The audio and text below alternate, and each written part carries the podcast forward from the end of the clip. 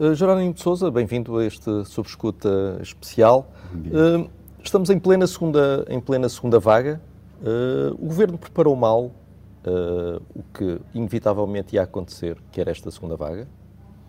Bom, creio que este agravamento da situação preocupa-nos a todos em relação às medidas que o Governo tomou, particularmente em termos da questão do, do estado de emergência, nós caracterizamos essas medidas como eh, claramente excessivas eh, e incapazes de dar resposta àquilo que é a questão de fundo, que é as medidas necessárias, particularmente por parte do SNS, por parte da rede pública de saúde, encontrar, portanto, uma política de medidas com pedagogia, com aconselhamento, com uh, sentido de responsabilização, uh, preferiu entrar por uma linha de uh, um pouco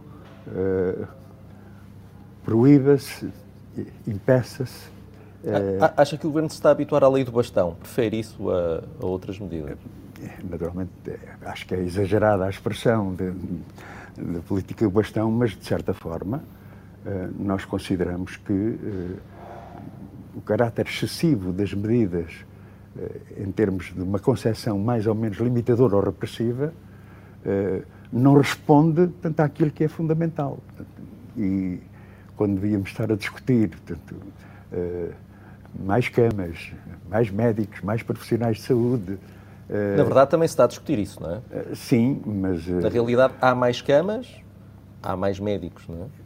Mas claramente insuficientes, como sabe. Portanto, em, muitos, eh, em muita parte do território nacional, nós consideramos que eh, uma linha eh, de investimento de, de, medidas excepcionais visando o reforço da rede pública de, de saúde poderia levar, portanto, a uma questão que eu considero importante, que é a compreensão dos portugueses eh, para, eh, num quadro da epidemia, naturalmente, eh, a percepção do efeito dessas medidas, o governo preferiu, preferiu perdão, um pouco medidas que, que não entendem.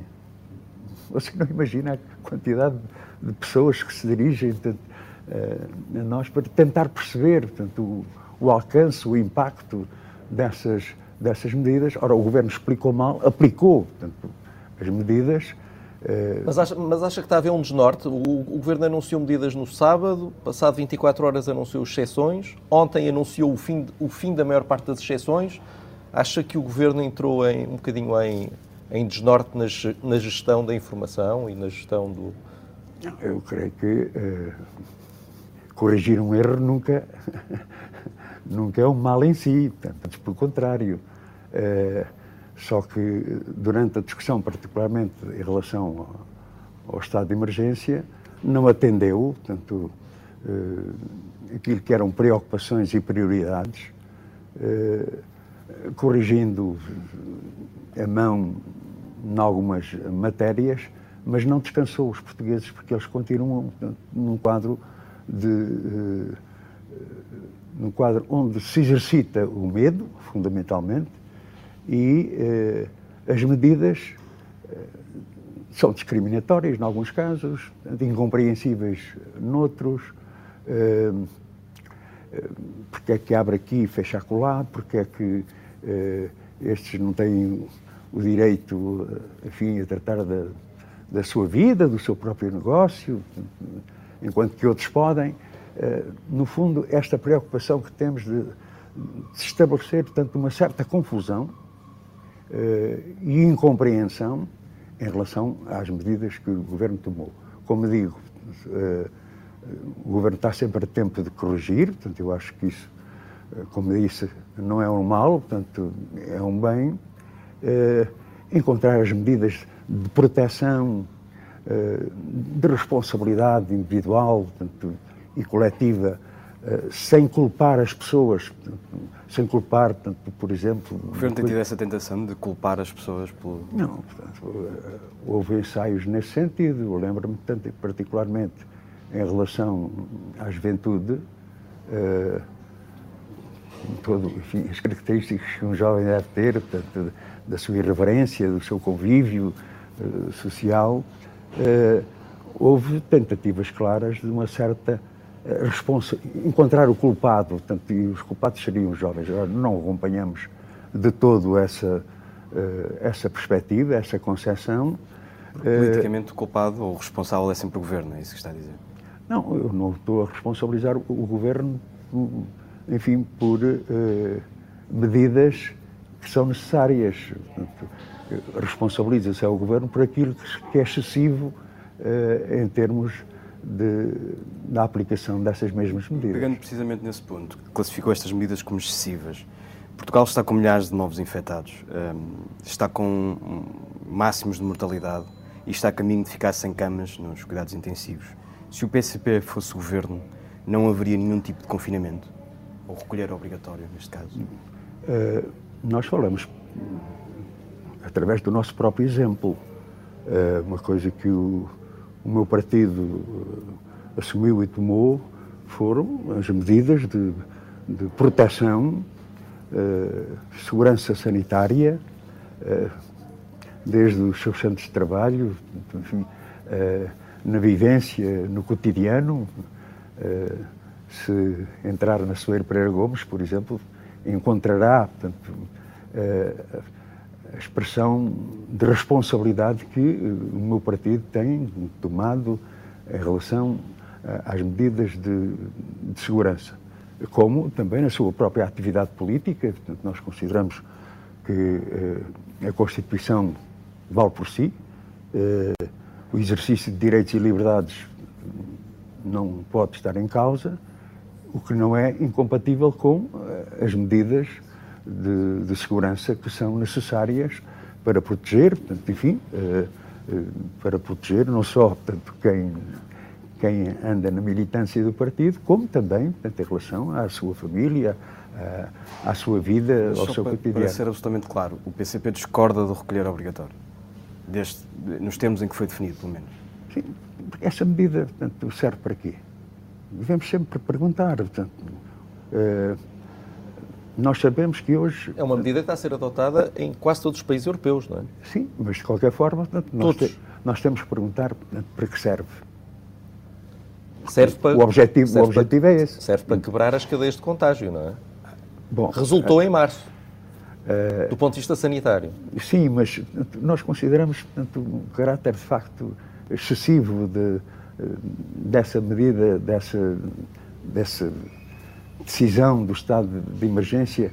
Eu acho que era possível, eh, na outra situação anterior, do estado de calamidade, como, como, se, como se lembra, estavam encontradas uh, as perspectivas e as respostas que eram necessárias, designadamente essa que referiu de, uh, digamos, ir uh, à origem dos surtos, identificá-los e tratar. Creio que a medida que antecipou, portanto, a essa perspectiva foi através do recurso ao estado de emergência. E, como digo, portanto, nós estamos de acordo que isto não, não pode ser tomado como leviandade. Portanto, há uma situação grave. Assumimos isso. Agora, as respostas. Portanto, como é que se identifica portanto, os surtos? Tendo em conta hoje portanto, o estado em que se encontra uh, a rede de saúde pública, onde falta tudo, onde durante anos ninguém ligou nenhuma a essa necessidade de prevenção ao funcionamento uh, das instituições, uh, à necessidade de recurso de meios, de profissionais. Era, nenhum serviço de saúde do mundo estava preparado e é impossível, seria impossível estar preparado para uma situação como esta, não é? Sim, mas há uns que estão melhor preparados que outros. Claro. E nós acreditamos e valorizamos muito o Serviço Nacional de Saúde, o seu papel decisivo, determinante, prioritário que deve ter portanto, o Serviço Nacional de Saúde. Uh, mas a chamada rede pública de saúde uh, foi pauperada durante anos e anos, portanto, em relação àquilo que hoje aconteceu.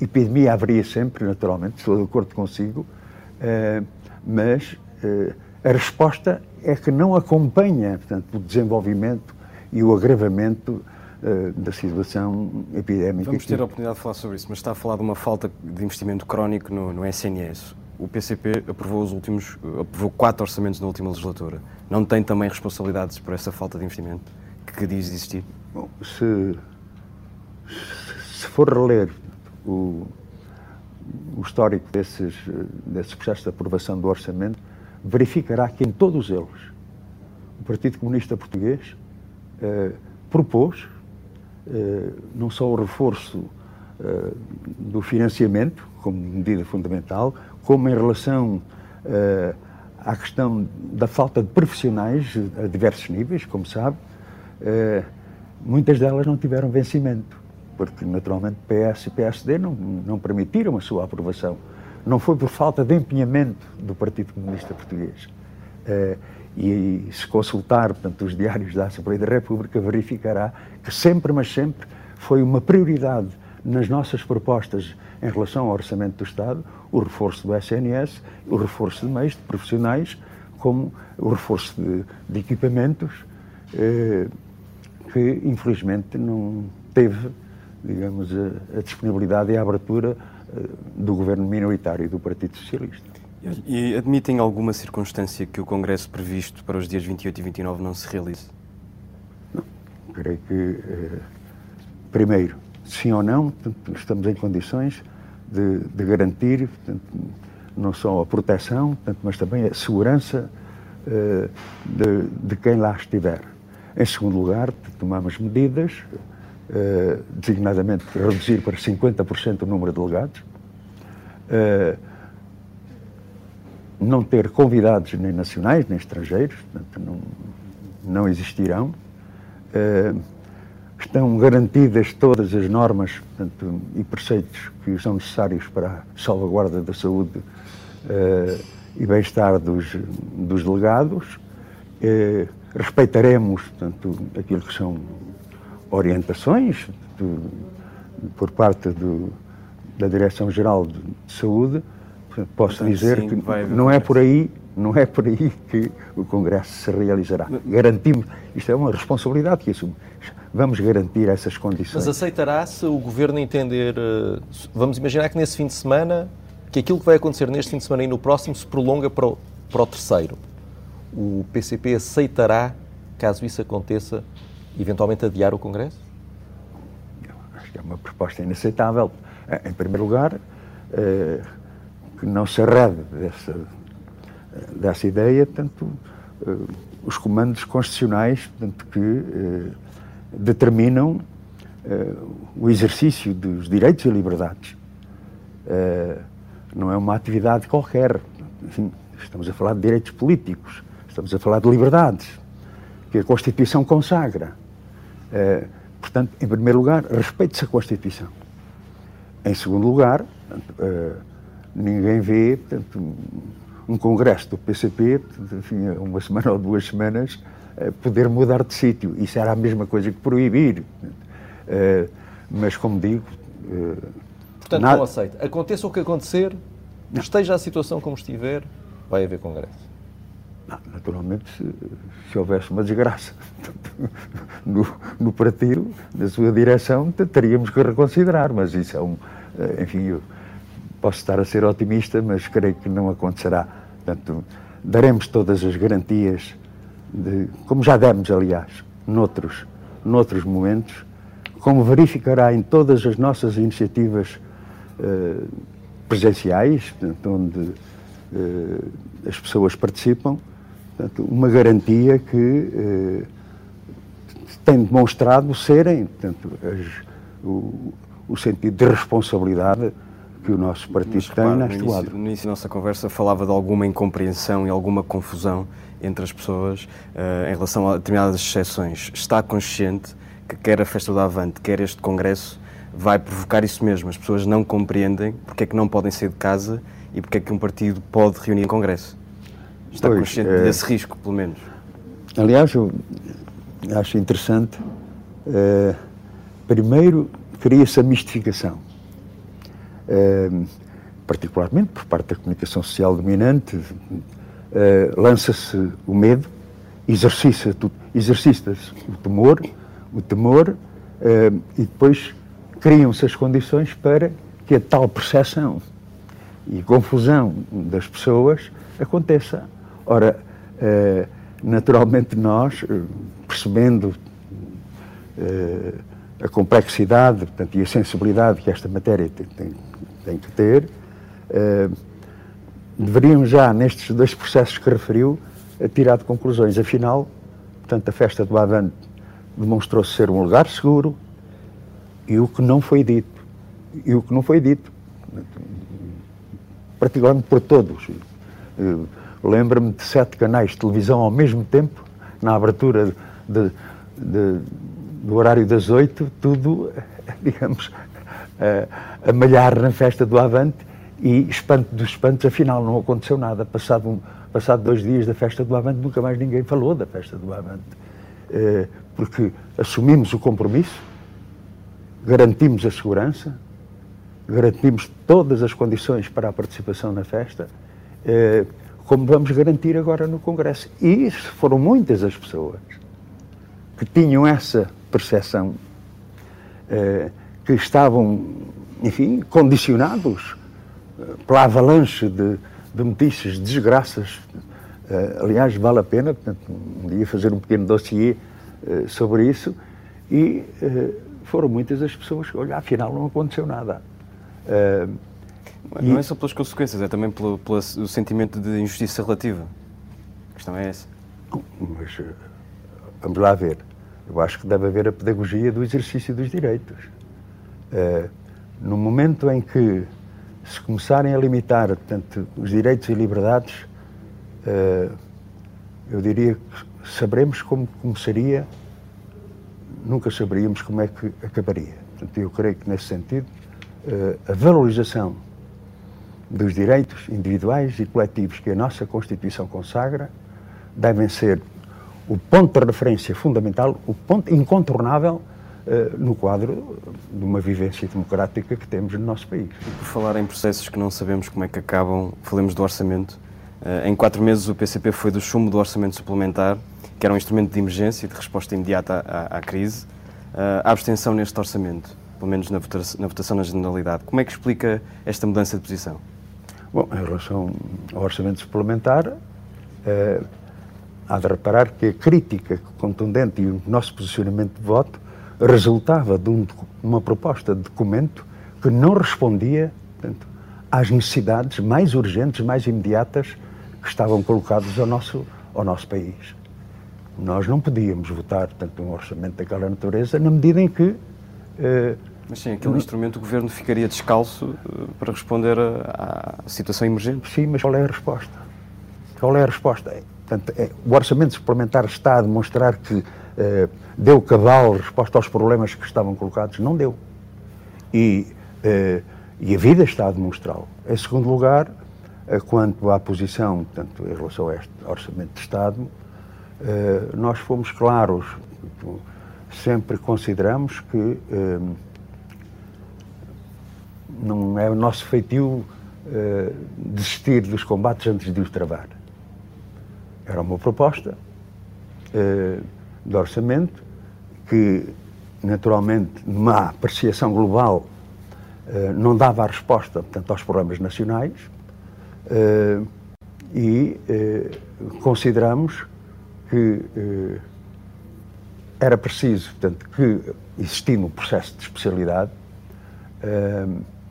procurar dar resposta a essa ausência de soluções para os problemas eh, para os problemas nacionais, porque eh, a epidemia portanto, é um, problema sério, portanto, um, é, é, tremendo, portanto, a dificuldade que temos em respirar no nosso cotidiano, mas a epidemia tem as costas largas, porque os problemas que o nosso país tinha e tem já vinham de trás, em que, naturalmente, a pandemia portanto, veio dar mais eh, mais visibilidade a essas fragilidades, a essa ausência de respostas, eh, e por isso mesmo é que nós consideramos. Então vamos ao debate na especialidade. E nós temos propostas, procuramos soluções, vamos ver qual é o seu acolhimento. E, naturalmente, será o resultado do acolhimento ou não dessas mesmas propostas que fazemos que decidiremos em relação à posição de voto. É, portanto, o exercício, creio que é, claro. Vamos travar o combate. Temos uma proposta que não, que não serve, é preciso, de facto, responder tanto aos problemas. O produto final levará tanto, à nossa posição de voto, sempre determinada é, não por qualquer arranjo político, de circunstância, será sempre determinada pelos conteúdos dessa Só mesma para proposta. uma frase que disse, esta proposta não serve. Se, se, a versão final fosse esta, o PCP chumbaria. Bom, uh, eu não posso assumir aqui individualmente essa ideia, mas naturalmente se uh, a resposta fosse nula, tanto em relação às nossas propostas, uh, eu não estou a ver outra solução que não fosse uh, reclamar, portanto, outro orçamento de Estado que não este. O Governo já deu alguns sinais de que irá avançar na questão do pagamento do layoff a 100%, alargar um, a questão, a regulamentar o, o, subsídio de insalubridade, penosidade e risco, que é uma das reivindicações que o PCP traz há alguns anos, uh, e nomeadamente um reforço no, nos serviços públicos, nas escolas e, e, também na área da saúde. Uh, o João, João Oliveira falava numa, de, na, logo a seguir à apresentação, à aprovação, à viabilização na generalidade, eh, que não seriam suficientes quatro ou cinco propostas, mas se estas propostas que, que são batalhas ou, ou, que são muito pontos muito concretos do PCP avançarem e se o Governo uh, realmente avançar nisto, com estes, nestes pontos na generalidade, é suficiente para uma viabilização da parte do PCP? Não, repare, nós temos aqui um problema estrutural. Não temos um problema pontual seja no plano económico, seja no plano social, eh, seja no plano do quadro da União Europeia. Eh, e por isso mesmo é que a resposta a tal ou tal questão concreta, portanto, que referiu, não é coisa pequena, admito, admito eh, valoriza, portanto, constitui muitas delas reivindicações fundas dos trabalhadores portugueses, em particular, tal como dos pequenos e médios empresários, um, mas, como digo, tem que dar outra resposta uh, em termos estruturais dos serviços públicos, por exemplo, da saúde, no concreto e de imediato, se quisermos. Um, nós, portanto, estamos a fazer tudo para que haja, portanto, essa uh, perspectiva de encaminhamento e de solução dos problemas, mas uh, neste momento que estamos aqui, enfim, a discussão na especialidade prossegue eh, e ainda estamos longe, eh, digamos, de uma correspondente eh, posição em relação aos problemas nacionais, aos problemas estruturais, em relação aos serviços públicos, em relação a direitos, em relação a salários, enfim, portanto, muita ausência de resposta que, da nossa parte, eh, vai ser até ao fim a procurar que, tanto que eles sejam convocadas. Depois, enfim, como disse e insisto, uh, nós não dizemos não porque não ou sim porque sim.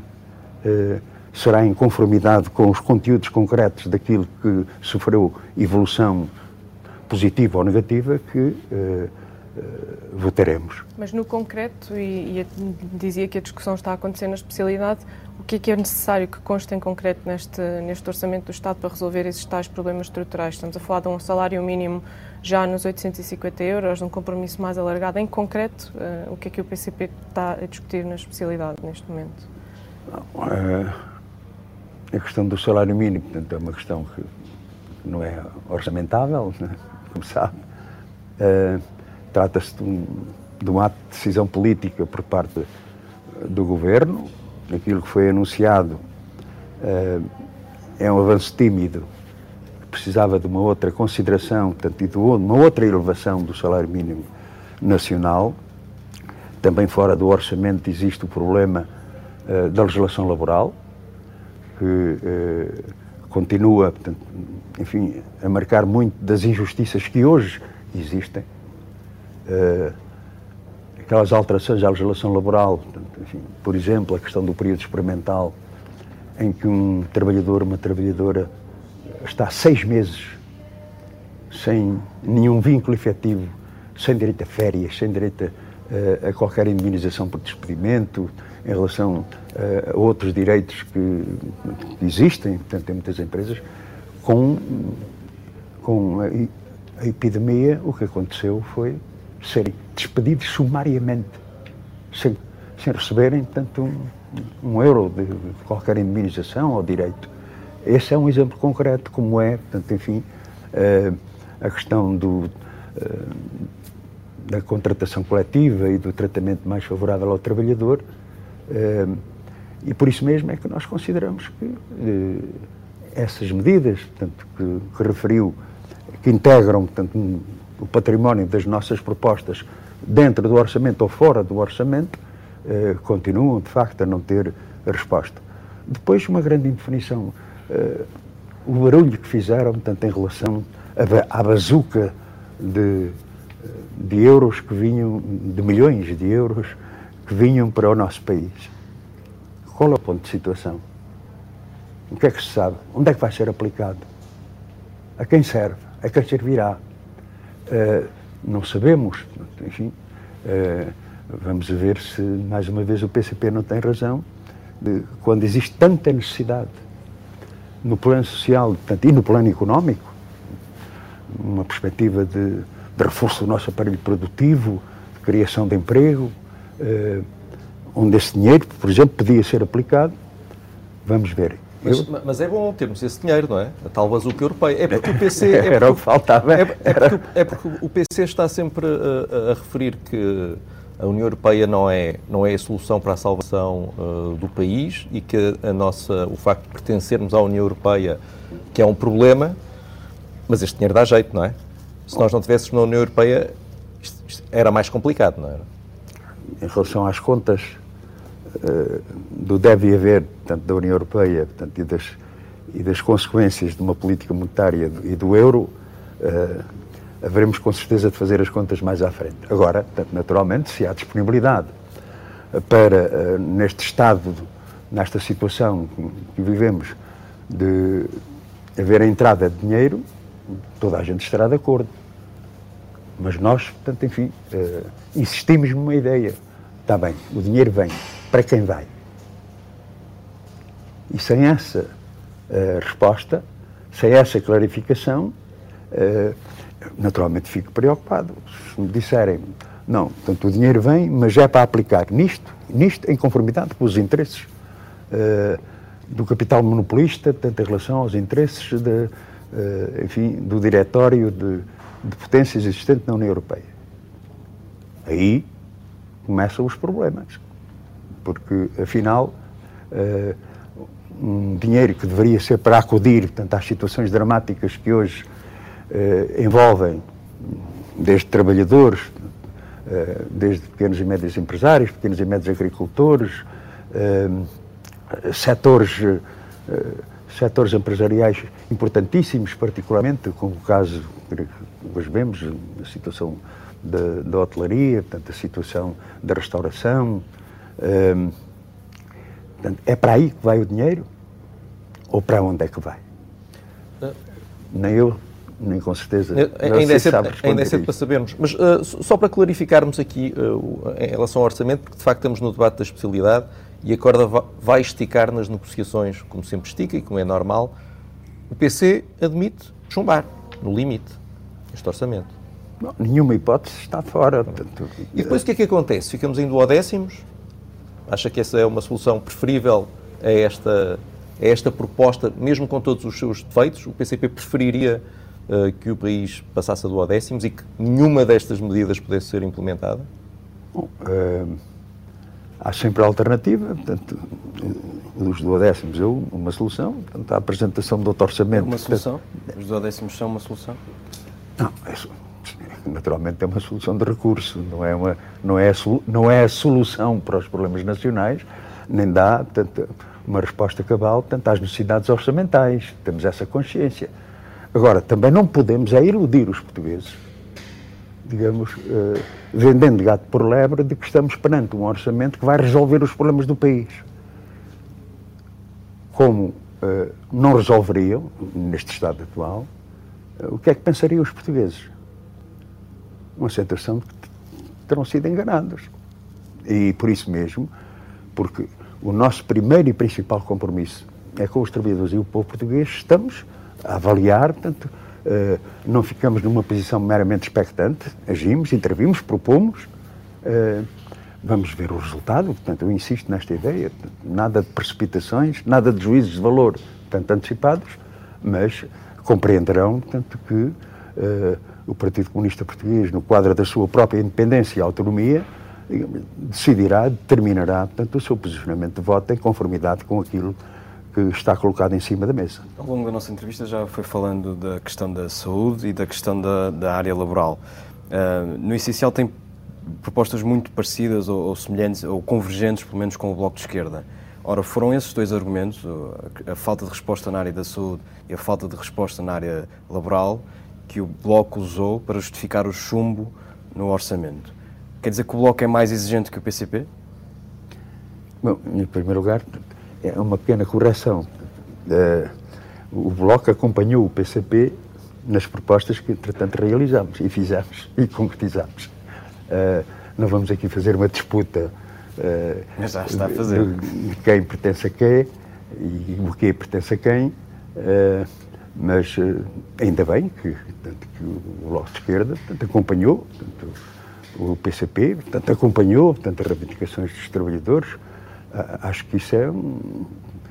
Eu valorizo isso. É...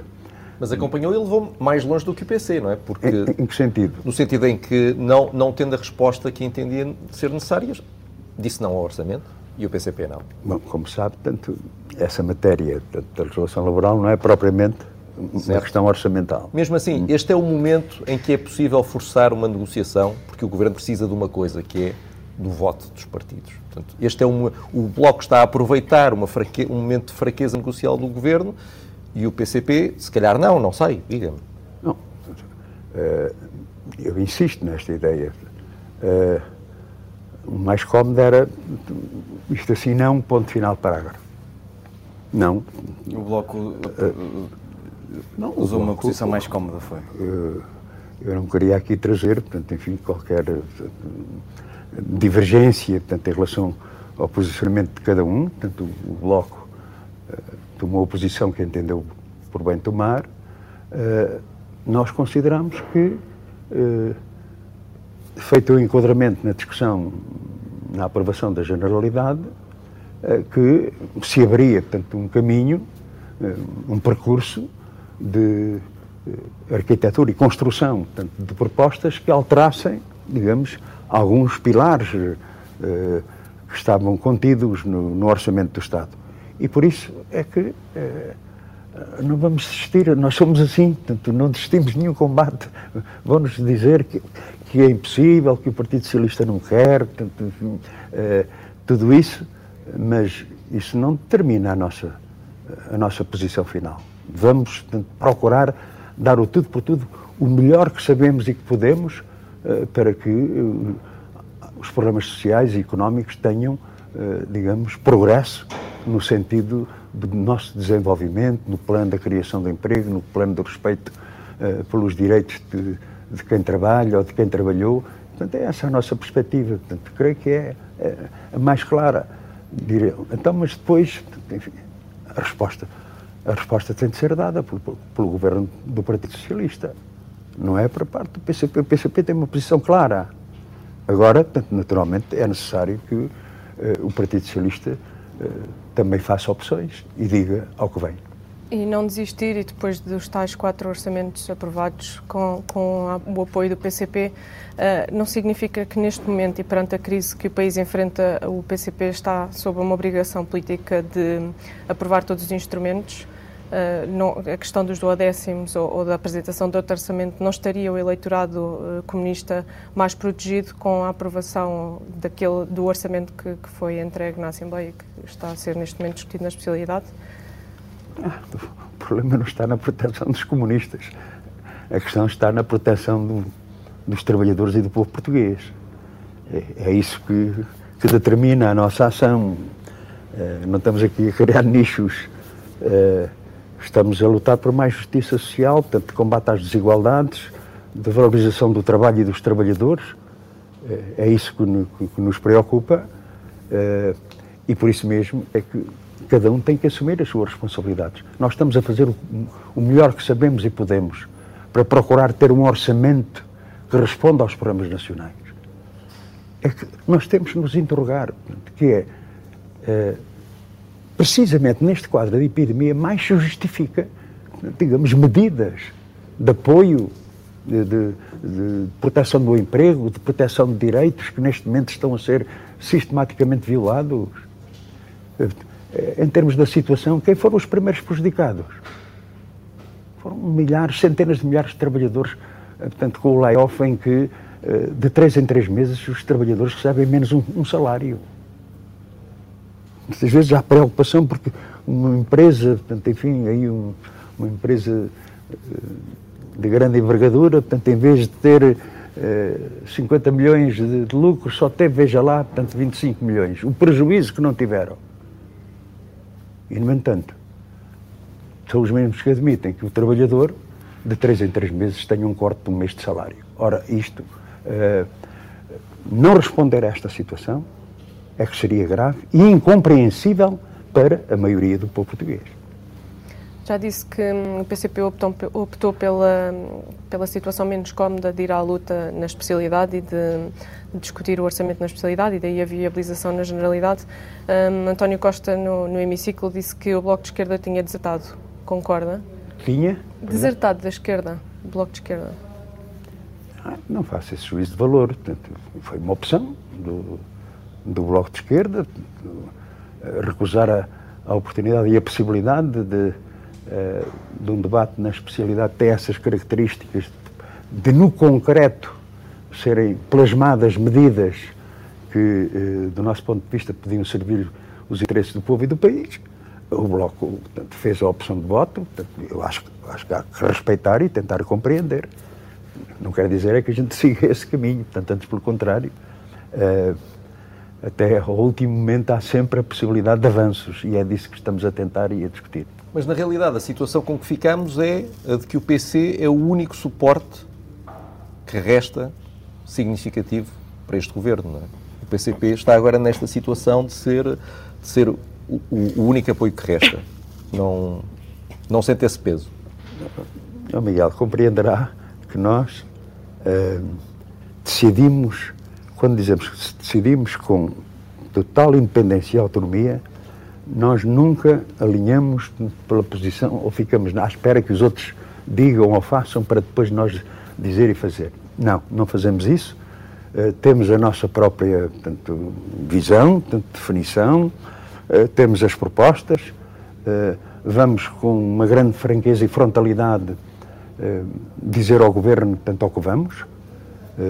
Muitas vezes existe assim, ah, portanto, o Partido Comunista Português dá-se melhor tanto com o governo do que, do que o Bloco.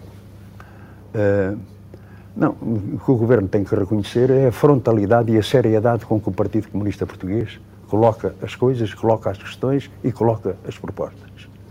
E, e, e isso, portanto, no mínimo, merece respeito. Não temos enfim, uma posição de catavento, definimos portanto, objetivos, apresentamos portanto, as nossas uh, propostas e o resultado depois logo se verá. Mas uh, esse respeito do governo uh, acontece devido ao nosso posicionamento frontal, claro, portanto, de uma só palavra. Por oposição ao não respeito que o, bloco, que o governo tem pelo Bloco? o Bloco não precisa nada, eh, digamos, de, da promoção da minha parte. Eh, também o Bloco, independente, de uma forma independente, decidirá tanto do seu posicionamento. Eu não gostaria, digamos, nem de uh, dar conselhos ou desaconselhos. O Bloco uh, determinará tanto a sua posição, que deve ser respeitada, naturalmente. Deixa-me só perguntar isto porque é importante. Se o PC na, sua, na análise que fizeram à versão final do orçamento, decidir pelo chumbo, o orçamento não passa e há uma crise política, O PCP está disponível para assumir essa responsabilidade, ou corresponsabilidade? Não, portanto, nós uh, não estou a fazer nenhum desenho, portanto, como digo, uh, a evolução portanto, neste, nestes próximos dias vai ser importante uh, e eu não queria fazer juízo de valor já em relação a antecipar o, a antecipar, portanto, o resultado, o resultado final.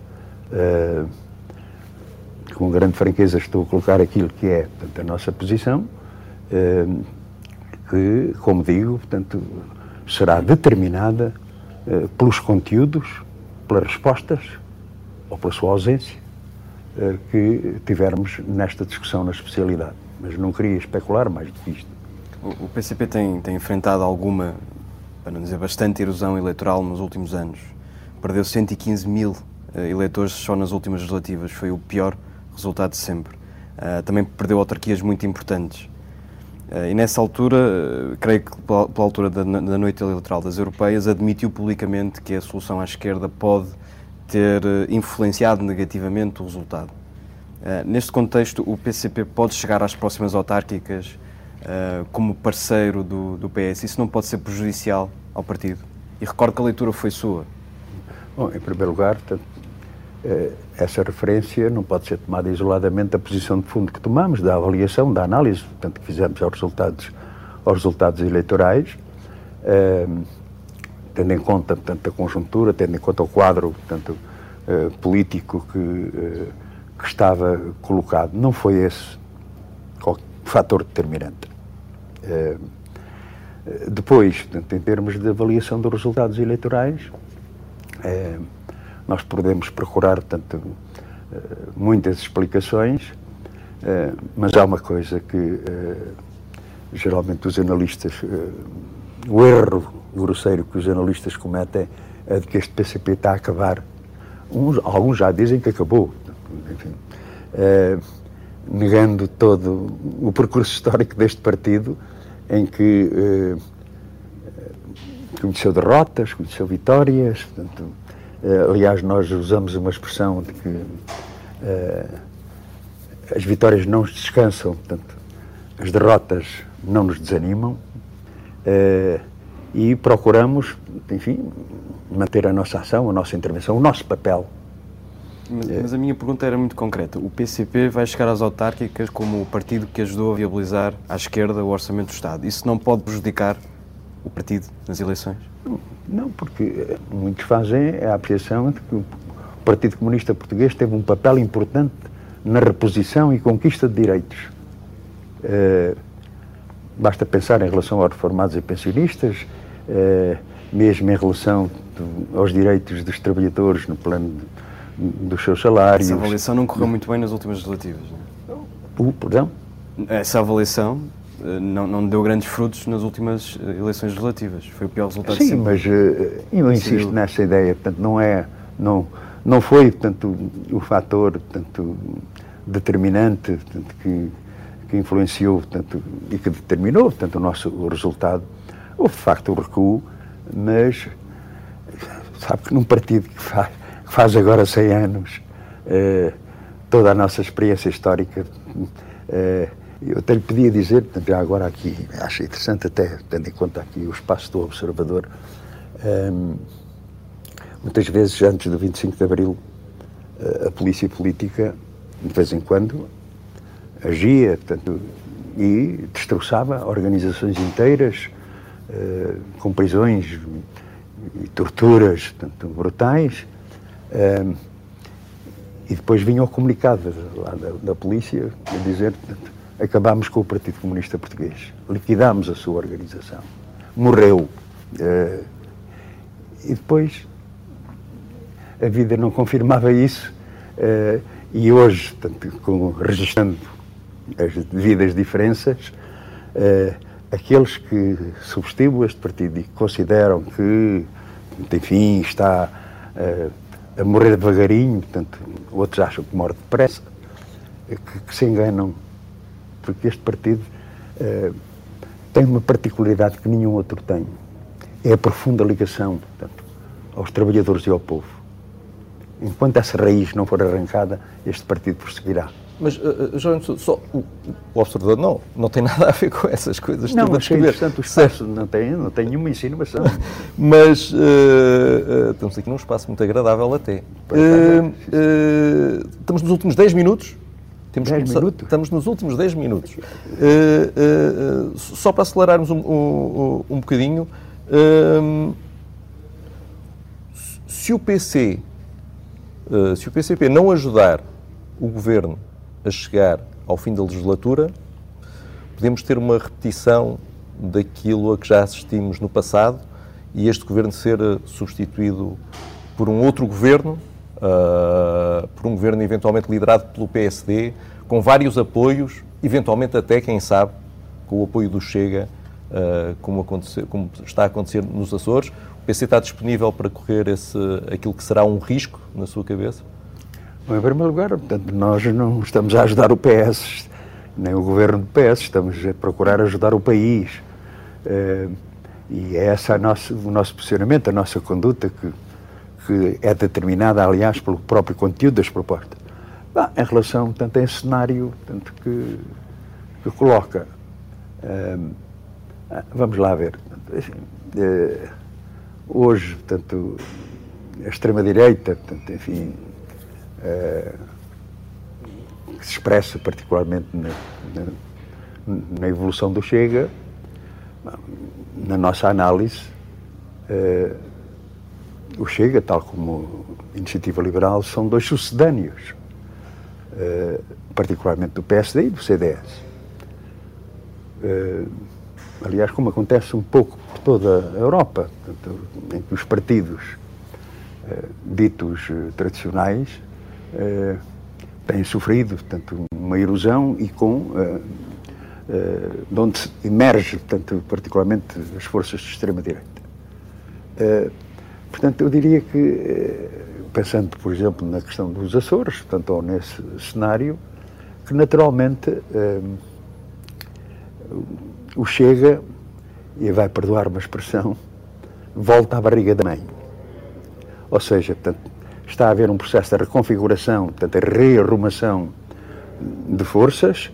Uh, estes sucedâneos, portanto, enfim, têm vindo a aproveitar portanto, uh, os problemas reais, né?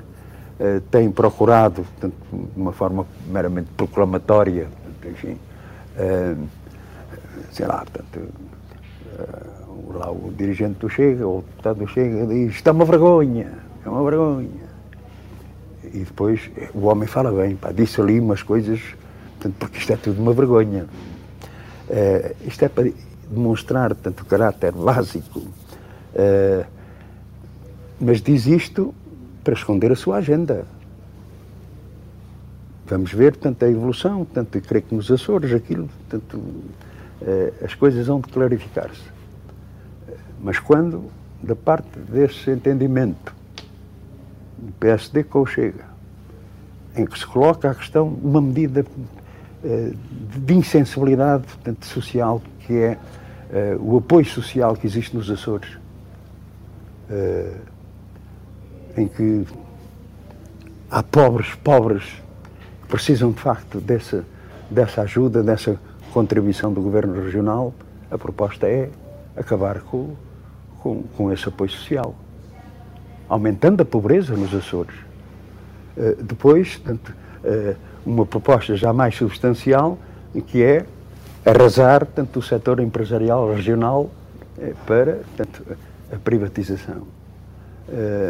medidas que, acompanhadas portanto, da redução de deputados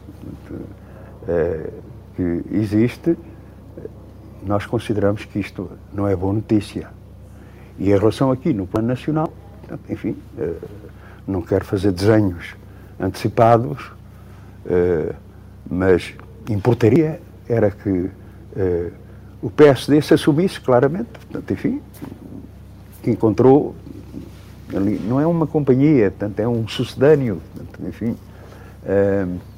desse, desse novo partido e por isso mesmo as notícias não são boas, mas eu estou em crer que o povo português eh, terá a clarividência necessária para garantir que o futuro é de progresso, de, de, de melhores condições de vida, de afirmação da nossa soberania, de pôr este país a produzir, ou seja, encontrar as soluções que o país necessita e não o regresso a um passado que eh, nós achamos que não deveria ser repetível.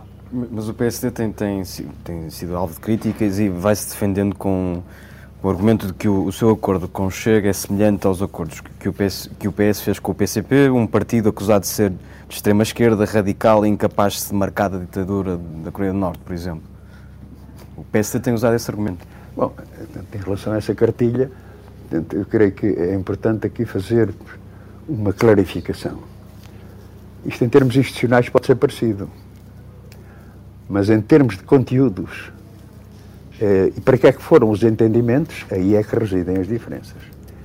É que o governo PS, minoritário, resultou de uma, uma situação concreta, eh, mas acompanhada de uma outra ideia, de que era preciso repor e conquistar direitos que tinham sido liquidados por quatro, por quatro anos de governação do PSD-CDS, que eh, puseram este país a ferro e fogo, com situações dramáticas, semana sim, semana não. Portanto, era um corte no salário, nas reformas, portanto, nos direitos.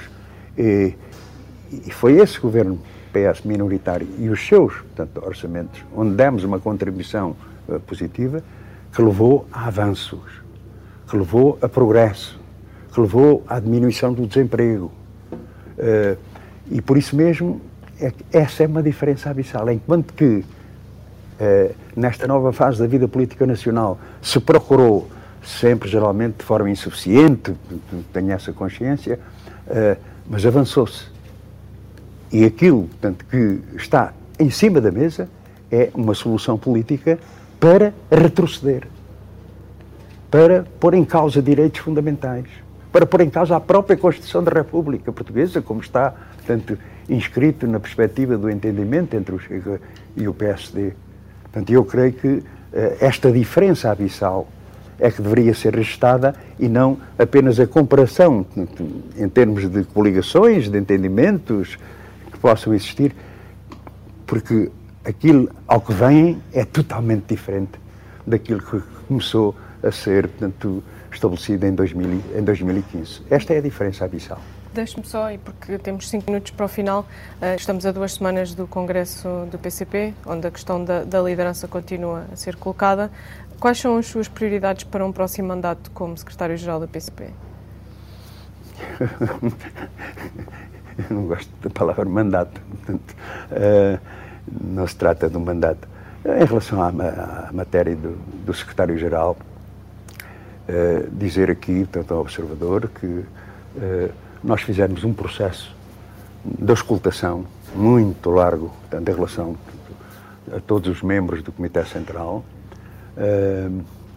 que, enfim, opinaram, tanto sobre a questão do secretário-geral. Uh, em segundo lugar, como sabe, o secretário-geral no Partido Comunista Português não é um órgão. Portanto, insere-se na direção, no coletivo direção, e é eleito uh, pelo, pelo, Comitê Central, que por sua vez é eleito no Congresso. Uh, isto dá trabalho, portanto, uh, em relação, por exemplo, às teses, os meus camaradas que têm essa responsabilidade uh, estão a lidar com centenas e centenas e centenas de propostas que vieram de, um militante, das organizações de partido, um processo de discussão, portanto, muito, muito interessante e, uh, naturalmente, o, o, o, Comitê Central eleito em Congresso vai eleger portanto, o Secretário-Geral. Mas aquilo, há duas semanas do Congresso ainda não está é decidido. Que, posso adiantar aquilo que sempre adiantei, é que não vai ser um problema no, no Congresso do Partido. Portanto, vai ser, uh, vai continuar no, no cargo, não é? Acho que já deu para perceber que, que vai continuar. E, não, e a percepção é? é? sua. Admite que agora surge alguém de quem nunca se falou, de repente, uh, uh, das brumas venha alguém para o substituir. Não, não, é, não, não é expectável, não, pois não? Não. Uh, o meu partido nunca é, digamos, prisioneiro de, soluções únicas. Claro, claro, mas enfim, mas tudo indica. Mas. É? mas não há razão para, termos, para termos aqui um suspense em relação a isto, não é? Não, portanto, repare, portanto, o Comitê Central vai decidir. E, ca, e caso o escolha, uh, admite levar o. o vai uh, manter-se até ao final do próximo mandato, para usar a expressão de que não gosta, ou, ou admite não ficar até ao fim? O que é que... Já está. Não posso admitir que seja escolhido. Portanto, a sua pergunta. Uh, parte desta base que, que, que, não. É só porque é um, é um, tabu que não faz, quer dizer, que não, não tem é grande tabu, sentido, não é? Não é tabu. Quem elege, quem elege o secretário-geral, é, é que este é um problema uh, que eu percebo, portanto, o observador olha para os outros partidos, em que aparece um candidato a chefe, um candidato a chefe com a sua moção e chega, portanto, faz umas reuniões com a sua moção, moção intocável, é do chefe, o chefe, portanto, chega ao Congresso apresenta a moção que ninguém, ninguém pode alterar uh, e uh, é eleito, tanto presidente ou secretário-geral. Nós não funcionamos assim. Portanto, e assim a seleção ser, é à porta portanto, aberta. Há, há, todo um, yeah, yeah. há todo um processo natural, uh, respeitando a lei, portanto, enfim, o Comitê Central é eleito por voto secreto, como, como sabem, portanto, e esse Comitê Central mandatado pelo próprio Congresso, que determina os seus órgãos. Estamos a falar do Secretário-Geral, não é órgão. O Secretário-Geral integra portanto, o Secretariado e a Comissão Política. Mas é, é esse Comitê Central que, na noite do Congresso, vai, digamos, eleger portanto, os organismos executivos e o Secretário-Geral. Entendido, entendido. Temos dois minutos, temos só duas perguntas, eh, só mais duas perguntas sobre presidenciais ia-lhe pedir que for, tentasse ser o Vou mais tentar. sintético possível. Uma uh, uh, sobre a escolha de João Ferreira, que é o candidato à presidência da República, foi candidato ao Parlamento Europeu, foi candidato à Câmara de Lisboa, já tinha sido candidato nas presidenciais. O CP não tem, não há mais ninguém que se possa candidatar a estes cargos. Eu acho que só valoriza essa intensa atividade e responsabilidade do, do meu camarada João Ferreira. É, é, em relação portanto, à situação em concreto, eu podia dizer, bom, o mesmo aconteceu comigo. Portanto, é, e chegou onde chegou? Era dirigente do partido, portanto, depois fui secretário-geral, como secretário-geral fui concorrer a, às eleições, a seguir houve outras soluções, portanto, que não eram eh, enfim, secretários-gerais, de outros candidatos. Nunca houve, enfim, olha, é candidato, logo vai ser secretário-geral. Eh, temos sete ou oito candidatos ao longo do, dos últimos 40 anos, eh, mas aquilo que é importante é um candidato, um homem que, através da referência dos valores de Abril, com essa experiência, com esse conhecimento, vai dar uma contribuição inestimável eh, de valorização das próprias presidenciais. E nisso ele está empenhado, claramente, eh, tem o apoio do partido, é um facto. É? Eh, e estamos confiantes que todas essas responsabilidades que tem assumido, o que é marcante é a forma notável como as tem, como as tem desempenhado. E por isso, esta confiança de um bom candidato à presidência da República. Última pergunta. E se, se formos a uma segunda volta, uh, vamos imaginar que temos uma, uma segunda volta Marcelo Rebelo de Sousa contra André Ventura, o que é que o PC faz? Faz como em 86, tapa a fotografia, engole o sapo e vota Marcelo ou abstém-se? Não. não me diga que não comenta cenários. Não, é, não comentando cenários, é, eu queria dizer que é, este partido, em todas as circunstâncias, e circunstâncias diferentes, teve sempre uma preocupação fundamental em relação à questão da presidência da República, designadamente, que é o que melhor serve a democracia. E nesse sentido, este partido uh, tem assumido, indo até ao fim em muitas das batalhas presidenciais e em duas situações, enfim, ter uh, indicado no quadro de uma segunda volta, portanto, um candidato, foi animado uh, por esse interesse nacional, por esse interesse da própria democracia. Portanto, neste cenário votaria Marcelo? Uh, Marcelo contra Ventura? Agora está você a fazer cenários, portanto, eu não faço cenários. Mas, mas podemos presumir que não se absteria, não é? Numa situação dessas. Bom, eu não, não, não, consigo ver esse cenário, portanto, talvez esteja aqui bloqueado. Muito bem. Jerónimo de Souza, muito obrigado Não, por ter vindo a este Sob Escuta obrigado, especial. Eu. Obrigado. Nós uh, voltamos, voltamos na próxima semana e vamos agora voltar às manhãs 360. Muito obrigado pela vossa disponibilidade.